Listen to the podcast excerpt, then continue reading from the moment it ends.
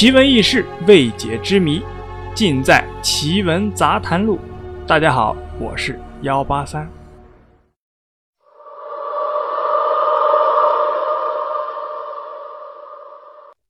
上一集呢，我们讲到张世贵的三连准备拿下幺五二高地第三壕堑的时候，有怪事发生了。只要战士攻上去，敌人不费一枪一弹，我军的士兵啊就会倒下去，生死不知。由此导致三连久久不能拿下幺五二高地。张世贵呢，把这个情况报告给了营长。过了半个小时，营长带来了两个陌生人。这一集啊，我们就接着往下讲。这两个陌生人在听张世贵将刚才冲锋时的情形啊简述了一遍之后，那中年男子点了点头，微微带着笑看向年轻的男子：“你怎么看？”只是啊，年轻男子薄薄的嘴唇紧闭，眼睛啊只是看着前面，却久久不作答。不知道心里啊在想些什么，中年男子叹了口气，似乎啊有些无奈，不过随后却又笑道：“没想到这越南偏域之地，竟也有我等同道中人，而且似乎啊实力颇为不俗，手段更是狠辣，你可千万不要小视啊！”年轻男子呢依旧不出声。只是因为中年男子这么一说，脸上却露出了一丝不服气的表情，还带着一丝不耐烦。中年男子啊，又露出无奈，打了声哈哈，便跟营长抱了抱拳，说要过去了，并且啊，一再叮嘱营长和张世贵他们，不管等下听到和见到什么，都不能跟上去。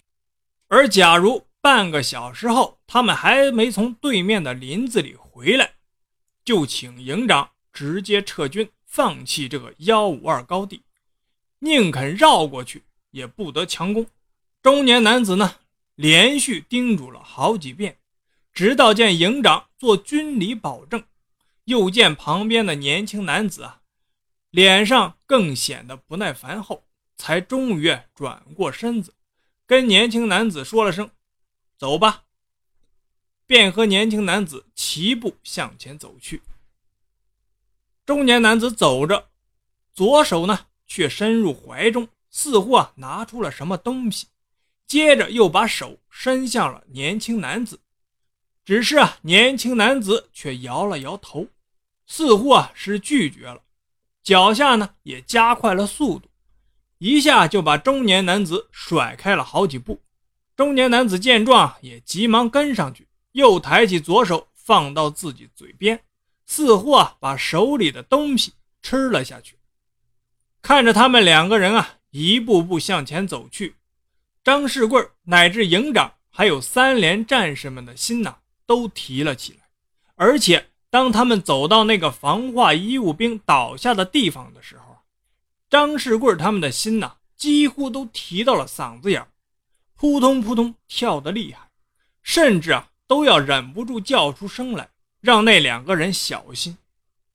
可是啊，出乎他们的意外，那两个男子走到防化医务兵那里，却只是身子啊轻颤了一下，并没有倒下去，也没见多大的异状。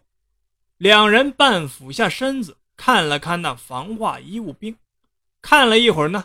两个人几乎同时抬起了头，对视了一眼，而后又转过身，看了看防化医务兵旁边那个战士，接着便一路慢慢的走了过去，没怎么停留，也没有碰那些倒下去的战士。张世贵啊，本来还见他们似乎没有倒下去，而稍稍放了心，但见他们只看了那些战士一眼，便不管不顾的。继续向前走去，并不先把那些战士拉回来救治，也不知道啊他们是个什么意思。他有些疑惑的同时啊，又不由得有些焦急，转头问向营长：“营长，我们先把那些受伤的兄弟给救回来吧。”营长犹豫了一下，终于还是摇了摇头说：“不行，刚才他们都嘱咐过了，我们不能过去。为什么不能过去啊？他们不都没事吗？张世贵有些急了。营长啊，却狠狠地瞪了他一眼：“胡闹！他们没事，难道我们就一定没事了吗？给我乖乖待着！”张世贵见营长生气了，却也不敢再提意见，只好暂时忍着。那边那两个男子呢？这个时候啊，已经越过了第三壕堑，又继续向前走去。不过，他们越往前走，脚步是越慢。再到了那没被火焰弥漫的山林边缘啊，他们几乎是每走一步都要停下来歇一歇。过了一段时间，他们终于啊，还是走进了山林里，很快就不见了踪影。他们两个人进了山林后，山林那边啊，依旧是一片寂静，没有一点声音。那两个人呢？似乎就像消失了一般，迟迟不见一点回音和动静。张世贵和营长他们啊，见时间一点点过去了，很快就要到半个小时了，也有些着急起来。营长呢，也在默默地考虑着，过了半个小时之后，自己到底是该撤军呢，还是命令士兵强攻上去？突然，山林里传来了闷哼。闷哼之后，又是一声惨叫，叫声那是凄厉无比，带着无尽的恐惧和绝望。这边等着的所有士兵，包括营长，听到那个叫声啊，不由得打了个冷颤，如坠入冰窟。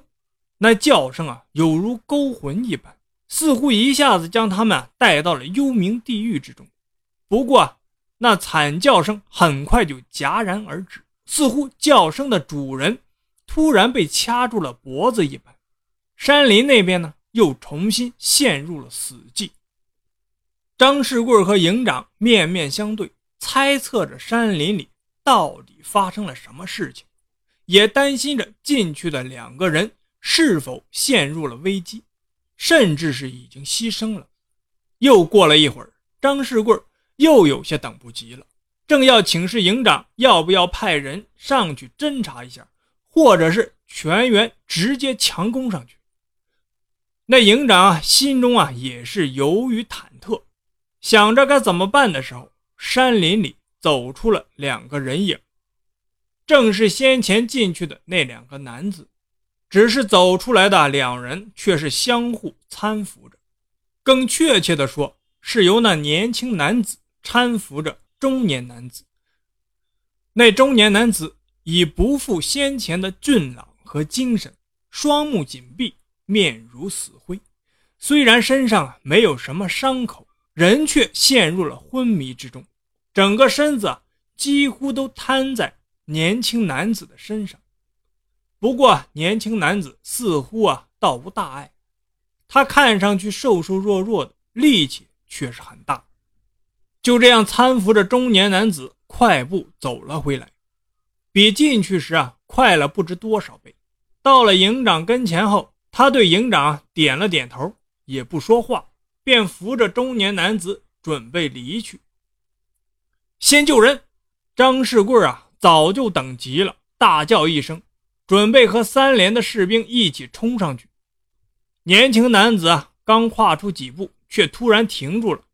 转头冷冷地喝道：“别救了，他们都死了。”或许因为年轻男子的声音听上去啊比眼神更冷，也或许呢，因为他说话的本身，张世贵和战士们不由得愣在了那里，停在原地，眼里除了疑惑，也带着惊诧。